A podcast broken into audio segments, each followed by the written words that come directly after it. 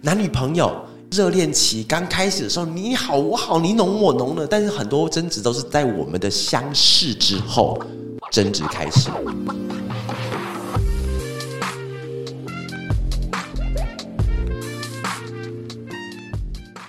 Hello，大家好，欢迎又来到这个小地方，我是娃娃。好久不见，我是韩。那我们今天继续来跟大家聊广告。那呃，其实很多人都知道，其实我的广告公司是自己开的嘛，自己开了一间小小的公司叫法乐数位哈。所以今天我们想跟大家聊一下，就是因为很多人在一开始自己在可能是做一些小电商，或者自己开始在做生意，或自己在做一些外发的时候，一定是先从自己开始，因为开一开始资源跟资金都还不够嘛。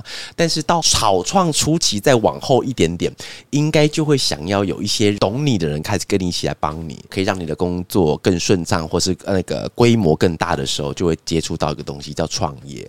当时娃娃创业其实是二十八的岁数，那那时候应该是充满干劲，但现在应该也是充满干劲，只是不一样的方式。现在劲比较少，干比较多，很干。那你觉得你自己是一个适合创业的人吗？还是说你觉得怎么样的人会适合创业呢？OK，好，这两个问题嘛，对不对？对。然后呢，呃，老实说，我觉得哈，就是我最近才有这样子一个体悟，我觉得人不要太铁齿。我在一开始的时候，我。我打定主意，我就是不会创业。我其实我打定主意做很多的事情。我以前怎么样子啊？因为那时候，因为我是新主人，所以我到台北来的时候，哎，各位，我没有在任何的地域的一些观念啊。但是因为我是新主人到台北，我不了解台北。那时候我刚来的时候，我觉得台北好乱啊。真的，真的，真的，我觉得台北好乱，你知道，那新竹那种很乡下、很淳朴的地方，对，路不拾遗，夜不闭户，也没那么夸张啦。但其实那时候我觉得台北好乱，所以那时候我的打定主意就是，我当我毕业以后，高中毕业我就要回新竹，然后我绝对不要娶台北的女人。我是结果全部都验证了，全部验证。然后那时候我在工作的时候，因为我我还蛮擅长揣摩上意的，就是如果我今天是跟着一个。长官的话，大概他要干嘛，我可以比他先一步把他要做的事情给完成掉。我是这种这种性格，因为我很机警，所以我到当兵或者在学校的时候，其实我都还蛮吃香的，因为我很知道我应该要怎么做。所以那个时候我就一直觉得说，我很适合当二把手，不管那个公司多大，那我绝对不会是老板，而是二把手。然后那时候我有在想说，因为我在板桥读书，哦，在这边有板桥的朋友，先说声不好意思了哈，因为那个时候我在读书比较特别，那单行道很多，因为那时候它的交通并没有规划的很好，捷运也。几乎都没有嘛，所以其实我们都是用骑摩托车，然后板桥人超多，然后单行道没有人再把它当做一回事的，单行道全部都是双向道，所以那时候我就想说，我不要住板桥，但是我最近在看板桥的房子。一切都验证了过去铁齿的话。对，所以你说我适不适合当创业的话，老实说，我觉得，除非你今天是含着金汤匙，你出生你就是从小被当做一个接班人跟创业者去做培养的话，老实说，我觉得没有人他是准备好要当创业者的。怎么说？都是开始了以后才开始学习怎么当创业者。比方说，像有时候我们会看到一些书，贾伯斯的、祖克伯的，甚至最近看什么马化腾的、马云的那些大师们的书。老实说了，因为有些人讲说你要成功，你看他们的书。但是我的观念刚好相反，你看他们的书，你不会成功，因为你人是史蒂物，什么东西都不一样的时候，你真的就只能看了以后看他们的精神，他们遇到问题的时候怎么克服，你大概能看的就是这些东西。有时候我觉得有点像什么，你知道？就是当爸爸或当妈妈，因为其实像我太太，她以前其实她是不爱小孩的。她跟小孩子互动的方法，就是小孩不要接近她一公尺，她会觉得小孩很可爱。朋友的小孩，这样哎你好你好就走掉那种。她从来没有想过有一天她会抱着女儿必须要睡觉。像我也是啊，因为我也没想过有一天会有长得跟我很像的一个小娃娃出现。然后也是他出现了以后，我才开始学习的当爸爸。以前他刚出来，他在哭的时候，我也想跟着哭。我说靠，那我现在怎么办？我是要给他喝奶吗？还是要睡觉？我不知道。所以就是开始才开始当。我觉得。跟当老板有点像，就有点像是创了业之后才开始学习该如何去创业嘛。对你刚刚第二个问题，我记得还有第二个是什么？就是你觉得怎么样的人会比较适合去做创业啊这件事情？因为其实创业的类型很多，像比方说有自媒体，或自己做电商，或自己做一些小生意。然后像我是开广告公司嘛，那我觉得因为每一个行业的专长都有点点不一样。但是以我自己来讲的话，我身边来讲的话，有一个特质，我觉得那个特质做到的时候，你成功的跨出了第一步。叫做可以接受失败。哦，嗯，呃，因为接受失败这件事情，它除了除了钱之外，我觉得是另外一种精神层面上的事情。因为真的啦，因为其实像我们这种小公司，很少会有一笔生意就让你公司垮掉的。但通常会让你垮掉的不是钱，会让你垮掉是你自己的心理状态，你撑不下去了。因为你可能会面临到的挑战，面临到的责难，面临到的责任是很巨大的。那你平常上班是更不会啊！妈的，最好是你会需要去面对那些风风雨雨的，不会风风雨雨再来，你顶多只是在家里上班或在公司上班，你钱一样入薪水。但是你在创业的时候，你会发觉到你明天发不发得出薪水，这个东西会是你一个很大的挑战。所以，当有一个东西失败的时候，它不是只有那个东西它挂了，而是它挂了以后，后面会引起一连串的蝴蝶效应的时候，那只蝴蝶扇过来，你到底会不会飞走？那是一个很大的重点。那你前期的时候，你有曾经在草创期间呢，有害怕过失败，或者是说差一点要失败的阶段吗？呃，我自己啦，我这种这种心态反而比较少一点点。我觉得比较多的会是说，我今天在做完这个之后，下一个我要怎么让这个东西变更好？它难的是在这边，因为其实广告公司它的东西是必须要越来越好，越来越好什么意思？你知道？就是我觉得在公司有一种很可怕的，应该是算习俗吗？还是习惯？还是业界的文化？比方说，好，我今天喊你是一间公司好了，那我就负责做你家的东西，一直做一直做。比方说，我们就一直一直合作哦。那你对我的期望，第一年跟第十年会不一样。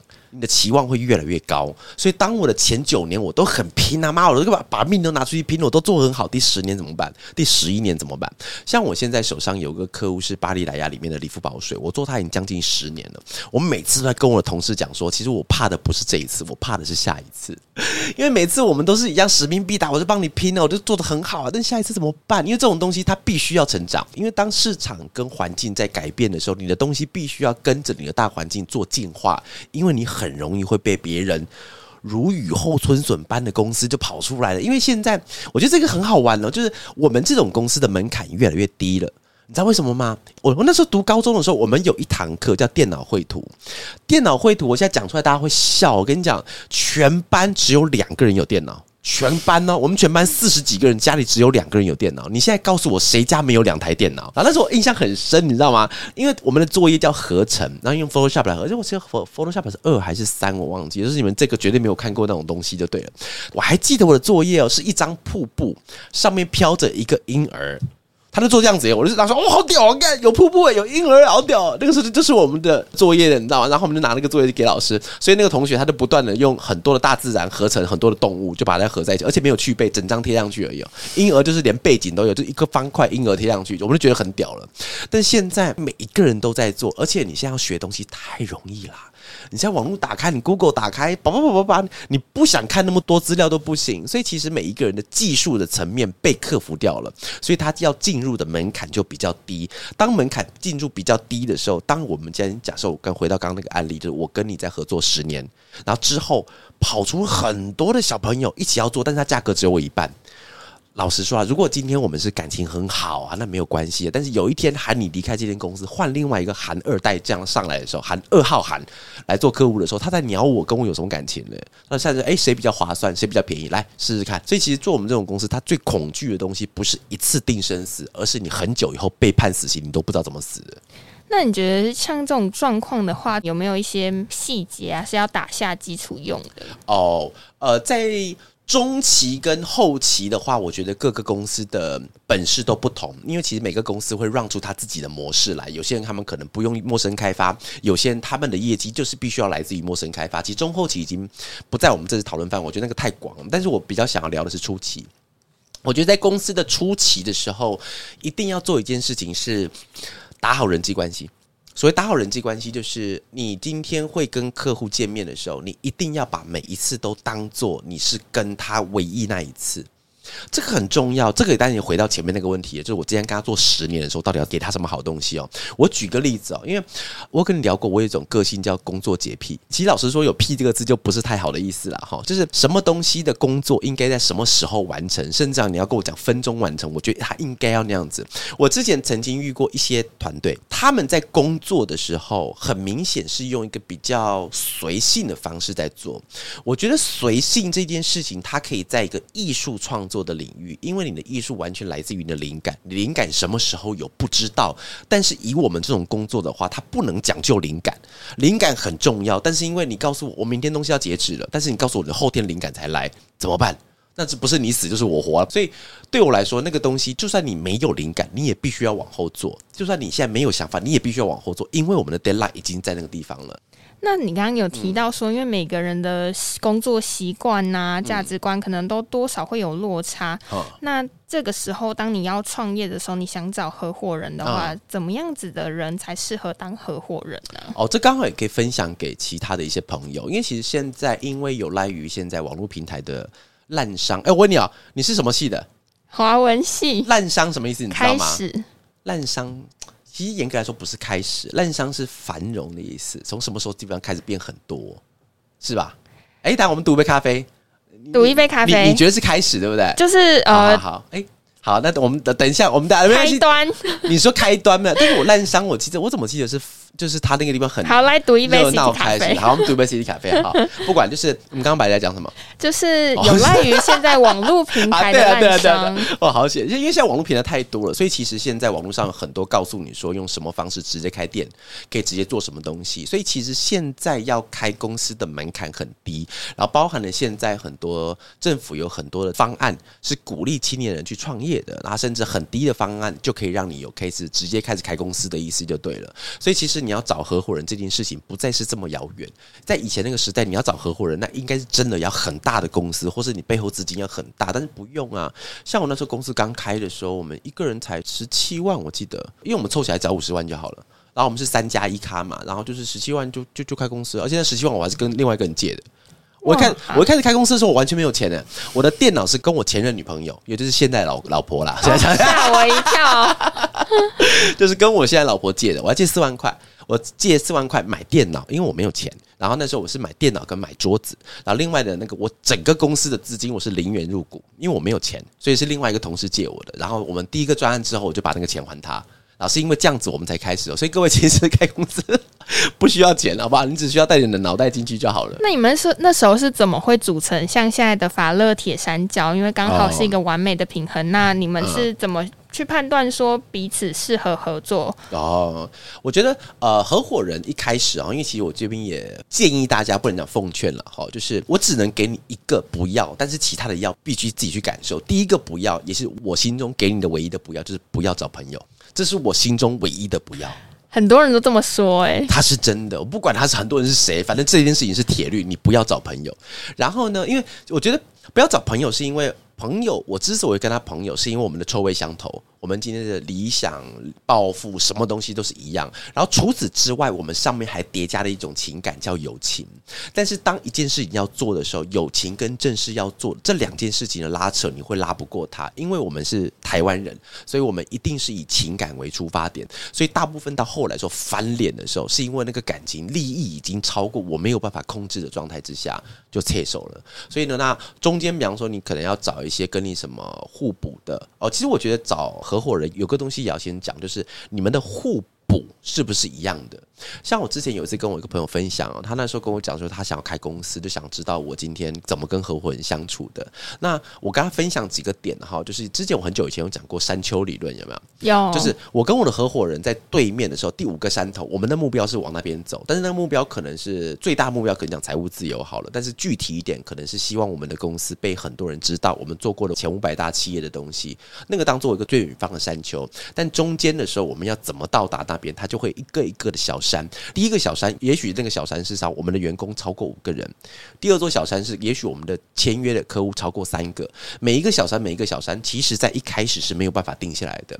也许到后来说，第三座山，我们就决定不干了。或者在第三座山之前，我们发觉我们今天不适合爬山，我们适合游泳，直接整个形态转换也都没有关系。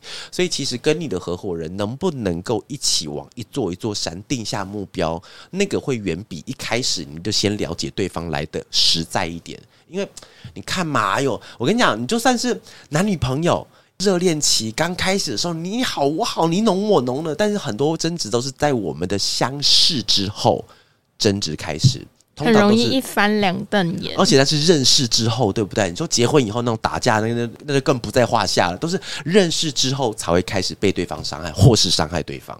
那你觉得合伙人既然要找互补的，要怎么去检视？有一个评判的标准吗？呃，我觉得。互补的话，最简单的方式从你们的个性下手，因为其实这个人能够做到什么东西，嗯，在。但是有两点呢，哈，就第一个的话，如果你今天是像我们公司一开始的时候是以技术起家的话，那你能够互补就很简单找了。你不会什么，他就是你的互补了。但有些公司他们今天不是以技术起家，他们今天是卖东西的时候，其实我比较建议用具体的方式来讲，比方说你今天会讲话，那你就找一个他技术背景比较好。他可以帮你 handle 一下你不会的技术背景，但是他不太会讲话。他这样的话，他会愿意跟你合伙，因为其实你要想，你找人家合伙，对方又不是猪，干嘛你找我，我就跟你找合伙？所以你一定要有些地方是他没有的。所以当你有了东西他没有，但是这两个人之间短时间之内没办法把那个功力过继给我的时候。就没有关系，那这样子就可以合伙。一加一大于二，加在一起战力雄厚。我觉得一加一大于二这件事情，对于创业者找合伙人有点太严肃了。我觉得只要一加一不要小于二。在一开始会比较重要，因为有没有大于二真的不知道。因为人家有一句老话叫“路遥知马力”，这件事情是真的。因为你一开始在聊的时候，一定都是你好我好。我举个例子，我有遇过两个超难看的。他们一开始他们开设计公司，然后设计公司分的时候，到时候分到什么程度，你知道吗？这个荧幕是你的，这个椅子是我的，这个键盘是你的。那他们会分家的原因是因为什么？吵架。我跟你讲，吵架多半是什么？你知道吗？分配不均匀。我讲分配不均匀，不一定是钱哦，因为呃，一开始工作的时候，其实你的钱没没几毛钱，所以你怎么样分配？都是均匀的，因为就是三块嘛，你一块我一块，他一块没了，没没什么好分的。但通常有些分配不均匀是工作的量不均匀。我今天跟你一起做事，比方说喊你的专长是做事好了，然后我的专长是跟客户提案。所以当一个案子发生的时候，比方说这个案子案子好难提，我提了十次，我终于过了。所以在提完了之后，我会觉得我的功劳比你大。这是正常的，因为我跟客户去陪吃饭、陪他笑，然后陪提案、陪什么东西都陪他，我还帮他儿子说送去上课，帮他拿干洗衣物。假设是这样子，你就坐在办公室里，因为你还没开始，我谈完了以后才会到你做，所以用这个方式去讲话，就你前面你都没有付出，然后等到案子开始的时候，我又必须要跟客户去过你的东西，不公平就来了。那你觉得要怎么避免这种其实很难避免的情况啊？没有办法。我我讲真的没有办法，就是讲说有干有娃娃有什么秘密招，像开关一下可以这样切开没有？你只能有一个东西，就是不要太计较，这是铁律，你知道吗？因为你要让你公司不倒的话，你只能不计较，不然你就要有把握，就是你今天出来后，你可以不要这个合伙人，自己再开一间公司。但通常啦，我们当初会选择要合伙，就是因为我们要做风险的分担。然后第二个是能力的彼此互补，都是因为这些能力，然后我们开始选择要开。还有另外一个东西是勇气的问题，一个人面对风风雨雨的世界其实有点恐怖，所以我们就抓一个人来，要不要这样？一个人、两个人的嘛，一起一起死嘛，对，两个人一起死嘛，对不对？那至少死的时候有人可以拉个垫背的也好，当然没有那么邪恶了哈。但是我觉得在不管是在合伙或在工作的时候，其实面对资源跟你的工作分配不均，就是你分手的最大原因。那在前期的时候，有通过什么共识，或者是写下白纸黑字来去白纸黑字？你讲白纸黑字，我身上很多字，然后看他帮我的字。有没有什么方式是可以先定好，说哪一天我们真的伤感情要拆家的时候，不要搞得那么混乱？是有啦，其实你真的要写的话，什么东西都可以写啦。然后后面的合约你还可以写说，就是我们法律依照就是台北市林第一第一法院什么挖哥那个东西，你要写什么合约都可以写，但逻辑上没有什么太大的用处。因为你刚开始的时候，文件也没有去送公证，你的文件也没有经过正式的法律效益，所以其实老实说，很多时候是写好玩的，就是因为有点像小孩玩大枪，因为我们东西没有经过任何法律的验证，没有经过律师，没有经过任何的跟法律相关的途径，我就是我写一个字而已，所以那个东西没有太多的作用，所以只是放在你们心里面心安了，已。其实很多时候是这样子。那你觉得除了合伙人之间要达到一个共识、一个平衡啊，那有没有创业初期啊，你一定一定要注意的细项？我刚刚突然想到有另外一个东西聊一下，因为以前我们公司 有我们公司有一面墙，我把它叫做 communication。为什么你知道？因为之前我们公司在公馆的时候，我们的办公区域跟那个会议室，它中间是用轻隔。你知道什么是轻隔间吗？轻隔间就是用一些什么三甲板、薄薄的三甲板去把一个空间给隔出来。各位在家里面敲那个墙是空心的感觉，那个叫轻隔间。因为那时候我跟我另外一个同事，其中一个老板哈，就在聊天。已经在吵架，然后我们就从那个办公区在啦吵吵吵吵到会议室去。然后到会议室去的时候，我就很火大，然后一拳打过去，我打在墙壁上，直接打穿。我是我的拳，我人是站在会议室，但是我的拳头已经在办公空间了，因为我整个拳头出去，其实我自己都会吓一跳，然后出去咚，然后墙壁是四散，你知道吗？那个墙壁梆梆梆，那飞来飞去，然后我就手拿下来的时候，我还可以从洞里看到我其他同事。打穿完有气消吗？没有，更气了。但是其实很蛮猛的，我发觉到人肾上腺素在发挥的时候，其实打过去不会痛哎。而且我打过去的时候，不是拳头要收回来嘛？收回来的时候有洞，然后我就看到洞旁边有位我们那时候是写城市的朋友在那边，他写他在没有动哎，他完全没有动，因为拳头在他好像隔壁，知 道他就继续写他城市。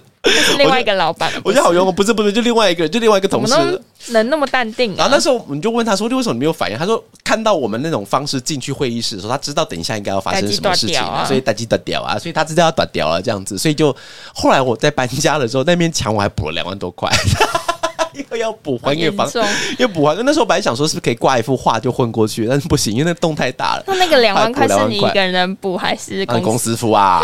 我直到现在都不认为是我的错。我告诉你，我跟你讲，所有的吵架都不是我错，只是我选择退让而已。我告诉你。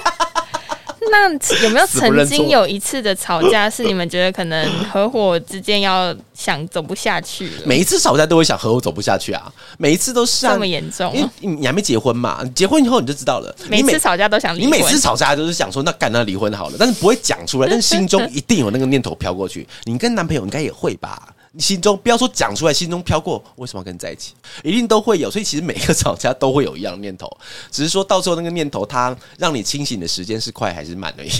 那你觉得你们吵架是有助于你们合作之间的改善，还是说它反而会变成一种疙瘩？完全看人。呃，我知道的有些人他们是话放在心里不说出来，他才可以的。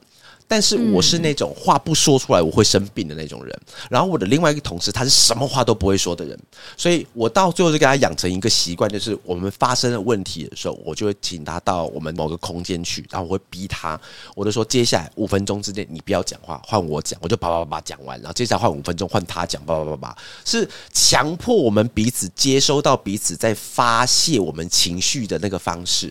所以如果你今天两个人都是不讲话的时候，那你们就。想办法去演你一个你们不讲话但是还能沟通的方式，因为如果每一场吵架你都是想要用分手来做结局的话，你有两千个女朋友你也不够用啊，所以一定要找到一个你跟他可以怎么去把你们想要的东西给讨论出来。那你觉得说现在如果有人想创业，你会比较建议说他去找合伙人，还是说他有资金的话就独立？看产业别，像我们这种产业，它是以技术起家的，一个人其实很难搞定所有的事情，除非你今天真的是一个天资非常聪颖的人，你什么能力都会。但是因为以广告创意来讲的话，就是你必须要写，必须要做，必须要卖，必须要讲，必须要整合。那真的很少人有可以这些能力合在一起的，现连我都不行哦。就是我大概五项里面有中三项多就已经算很厉害，但是还是有些东西我都会，但是它不是我的强项。那如果不是我的强项出去的话，那我的公司就会非常的 normal。所以今天你要找合伙人，其实一开始的时候你先要求一加一不要小于二，是因为你们要活下去。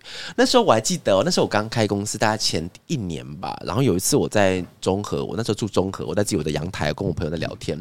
啊，朋友就就问我，哎，娃娃，那个你开公司以后有什么梦想，有什么理想？我那时候就想了半天，我就说没有，先活下去吧，因为我连下个月饭钱在哪我都不知道，我哪有谈什么狗屁理想，没有那回事，你知道吗？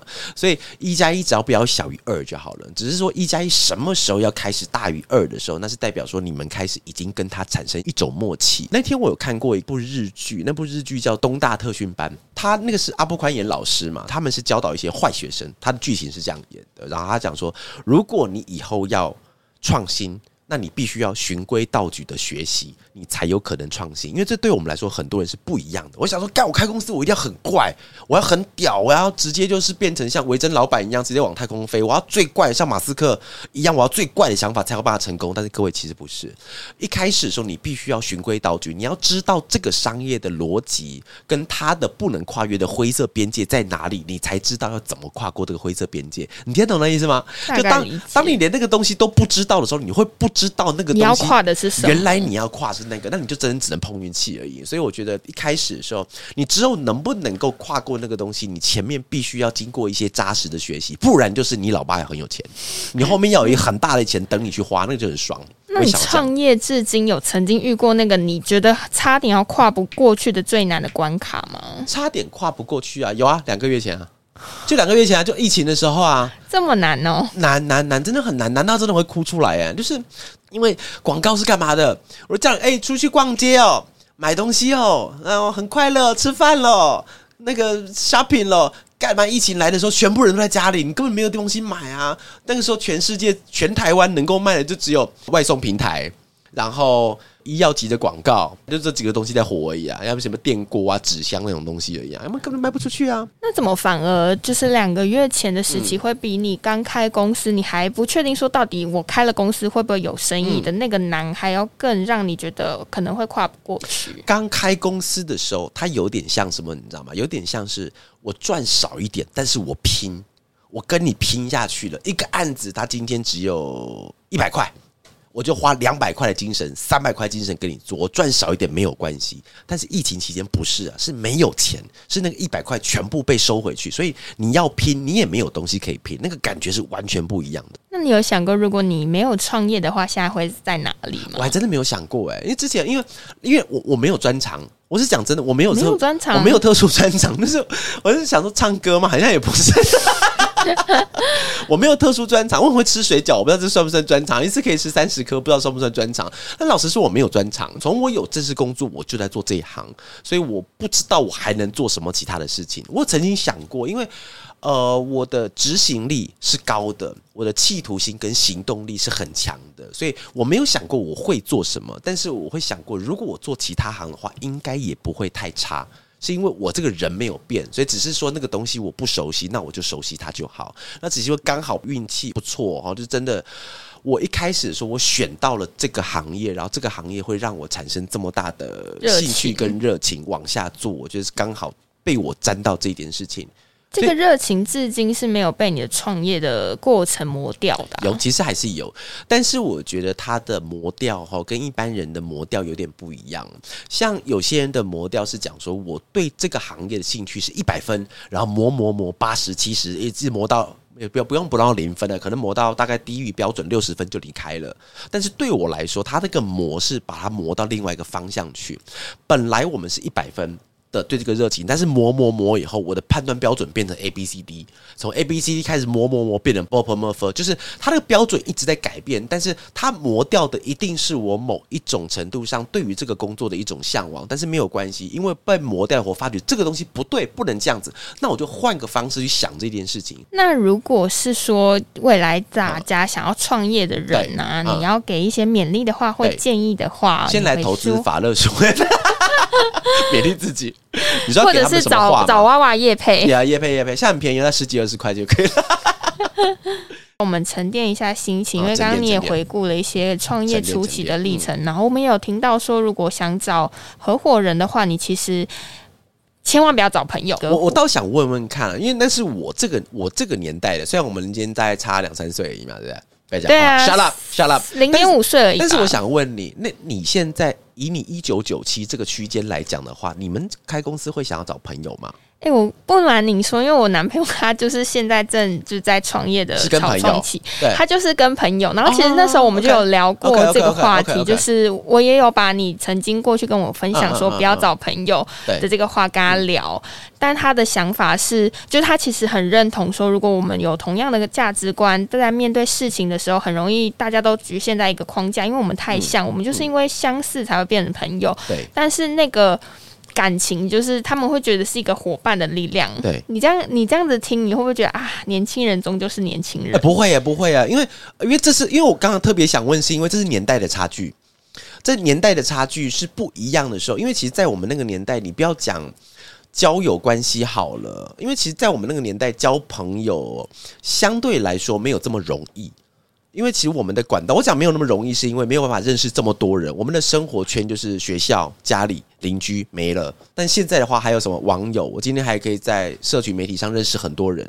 所以其实以前的朋友的交法跟现在的朋友交法，从根本上就不一样了。哦，所以所以从根本上就不一样的时候，因为你像 Facebook，你现在随便基本上每个的 Facebook 是三百到六百的朋友起跳，不管你认不认识，但是至少有一面之缘。但是我们在那个时候，你身边的朋友超过五十个就已经了不起了，因为学校因为学校都是那些人呐，同学的那些人，邻居就那些人呐，他不会变，他不会复制啊。我们也没有社任何社群媒体啊。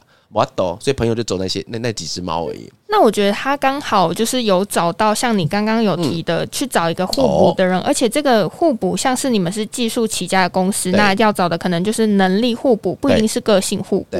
我觉得这也可以给大家一个参考的依据。然后你要去衡量说你自己的能力、你的专业只是可以发挥在你创业的领域哪一个区块。那你缺的那一些东西，他们有没有也刚好需要你拥有的能力？然后你们可以一起组成一个什么的？团队，对啊，那祝福祝福你男朋友。哎，我只觉得你笑得很开心哦，今天最开心。没有，因为应该是说，就是这是世代的差异，所以就是呃，因为他的行业别其实是我不了解的，因为是酒吧酒吧嘛，对不对？酒吧嘛，是开开车那个酒吧，没有是酒吧来 drink drink 啊，酒吧，因为酒吧那个行业我没有那么了解，所以也许对他们来说这样的方式是好的。翻译年糕，呵呵呵，我们接下来看看好戏。我们现在来看，不要看好戏，我们来看，如果真的有什么问题的话，那我可以帮忙做一些什么样情绪上的。排解或者方法上的教学，毕竟是你男朋友，又不是陌生人。那最后我们要给广大的听众朋友一些，如果未来他们有想创业一些勉励的感性的话。哦，我觉得啦，就是只要你你心中有一点点创业的理想的时候，只要那个创业的理想不是距离人世间太遥远，比方说我们今天想要创一个业，是因为我想要往太空去，我想要挖一个地道，可以直接挖穿到。南极洲去，就是你只要你的理想梦想是现在你可以支付得了的。我讲支付是真的，就是讲钱。你的钱有办法应和你现在要做这件事情的话，那我会建议大家都去试试看。但都不是 all in 哦，我讲的不是 all in 哦，因为有些 all in 你就挂掉了，那那那个那个真的一般人是赔不起的，那输不起的。所以你就只要有一点点一点点想要去做的话，你就做做看。但是这个先决条件是你要知道你今天的退路是什么。啊，那你知道，当时你知道退路是什么的时候，你会稍微尝试一下，不行就往后退，不行就往后退，因为那个我觉得跟上班的逻辑不太一样。上班逻辑是你今天进到一个环境开始学，开公司，你的创业其实也是开始学，只是那个学习的那个压力不太一样，而且你要有能承担失败的那个勇气跟责任感。而且那个担子很重。你从一间公司离开的时候，你会听到什么？你知道？你会听到朋友跟你讲说：“啊，好险，那个烂公司，赶快离开，赶快收，那个最好。”大家开始帮你开酒庆祝。但是当你创业失败的时候，你朋友讲不出话来。他不会跟你讲说，哎，那公司很烂，那个收掉最好，不是无法无法勉励，因为他是一个很重的担子。对对，他因为对方也不知道怎么安慰，也没有办法拍拍屁股一走了之。他没没有没有没有办法，所以基本上你在开公司的时候，为什么有很多人讲说开公司是孤独的？因为当对方要安慰你，他连安慰你的话都讲不出来的时候，他就是一个孤独的存在。因为你只能一个人面对。因为纵使你的所有员工跟你都很好，像我一样，我们公司很多的那个朋友，他们现在是五年、六年、七年都有。但你说他们是不是老板？不是。他们遇到危险会不会拍拍屁股走？会。之前那个预设文安的美的预设，他一直强调一个概念，我是认同的。他一直认为上班的人不是家人。我我认同这件事情，因为其实我们今天我讲真的，其实我们不是家人。虽然我们这边离职的人，女生只要是女生都会叫我一声爸，我不知道为什么他们都喜欢叫我爸爸。然后呢，但我觉得我们的感情可以往家人那个方向。去模拟他，但是我们永远不会是家人，因为我们是因为共同的利益方式而在一起的。家人是因为我们的亲属、我们的血意，让我们就算不喜欢对方，我们也是家人。但是在工作场合里是完全相反的逻辑。当我们都是面对的同样一个利益的往前冲的时候，因为我们的价值观还能够让我们绑在一起。的那个瞬间，我们会很像家人一起做的事情的行为，但是我们必须还是要认知到，我们是往一个共同利益方向前进的。那我们最后一个小惊喜的时间，如果回到了二十八岁那一年，你你想给当时刚创业的娃娃说一声什么话？说一声什么？等下，先告诉他今天威力踩的好吗？我记得是九，我记得是八九二五二六二十三页。干你啊！谁要开公司啊？干喜欢什么公司买下来就对了，买下来就是不要上班了。看二十八岁跟他讲什么话哦？呃，哎。我的手上有一个刺青，就是有些朋友在荧幕上的话，也许可以看得到。我刚好可以回答的最后一个问题。我手上这个刺青，它叫做 “Believe in Destiny”，相信命运。就是因为当他的故事比较比较长一点，然后那我长话短说就好。就是你知道小叮当嘛？它有一种机器叫时光机。我是假设哈，因为其实我是相信有时光这件事情，有过去、现在、未来这件事情，相对论是对我来说是成立的哈。虽然不懂。然后呢，如果我今天，比方说喊好了，你今天在三岁的时候，你做了时光机，你到了现在，你现在几岁？二十二十四，二十四岁的时候，你已经坐在这边了，所以你中间不管做什么事情，你到二十四岁，你都会坐在这个地方录音。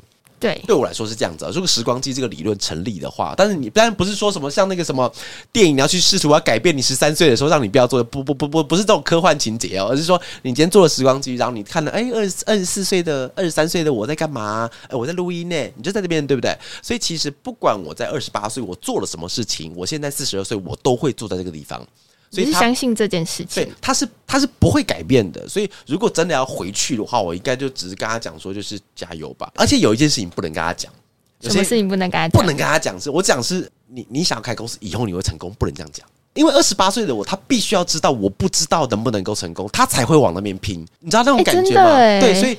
呃，就是有些人，他们可能小时候就是已经是含着金汤匙出生了，你不需要跟他讲，他都知道这个公司是他的，他知道这个行为的时候，他就不会往他应该要得到这间公司的方式去努力。的去当然，我相信一定有那种很上进的富二代，但是我相信很多人的心理状态他是不会往的，因为他所有的事情是被安排好的。大学的时候他会出国读书，回来时候他会接公司的哪个部分，他是被安排好，所以他不需要做太多额外的努力，他只要一般的努力，他可以获得他本来就可以获得的东西。但是在二十八岁的我的时候，你看嘛，我刚创公司的时候，我是跟我老婆借四万，我跟我同事借十七万，我没有钱，我没有钱开，所以如果当时跟他讲说你开公司会成功，我可能连钱都不会借的，对不对？我说不做了，我说什么都不做，反正我到四十岁的时候，我的公司就会开好了，我管他中间要做什么。我觉得可能是一种，就是用科学的方式来论，用小叮当的方式来论调的话，当做最后一个聊天的话题哦。就是如果今天真的想要去做创业的话，那就去创，只要在你的岁数。跟你能够负担的状况之下话，都去走一走，那也许也可以走出一条好玩的路。只是在选择伙伴的时候，现在出现了我这种不要朋友的，跟你男朋友要朋友的那种，两种，我们都来看看会发生什么样子。好啦，最后啦，就希望大家如果有今天，不管你是不是要创业后，你都可以找到一个很棒的一个经营方式的同时，继续一起热血下去喽。好了，我希望男朋友会成功了，好不好？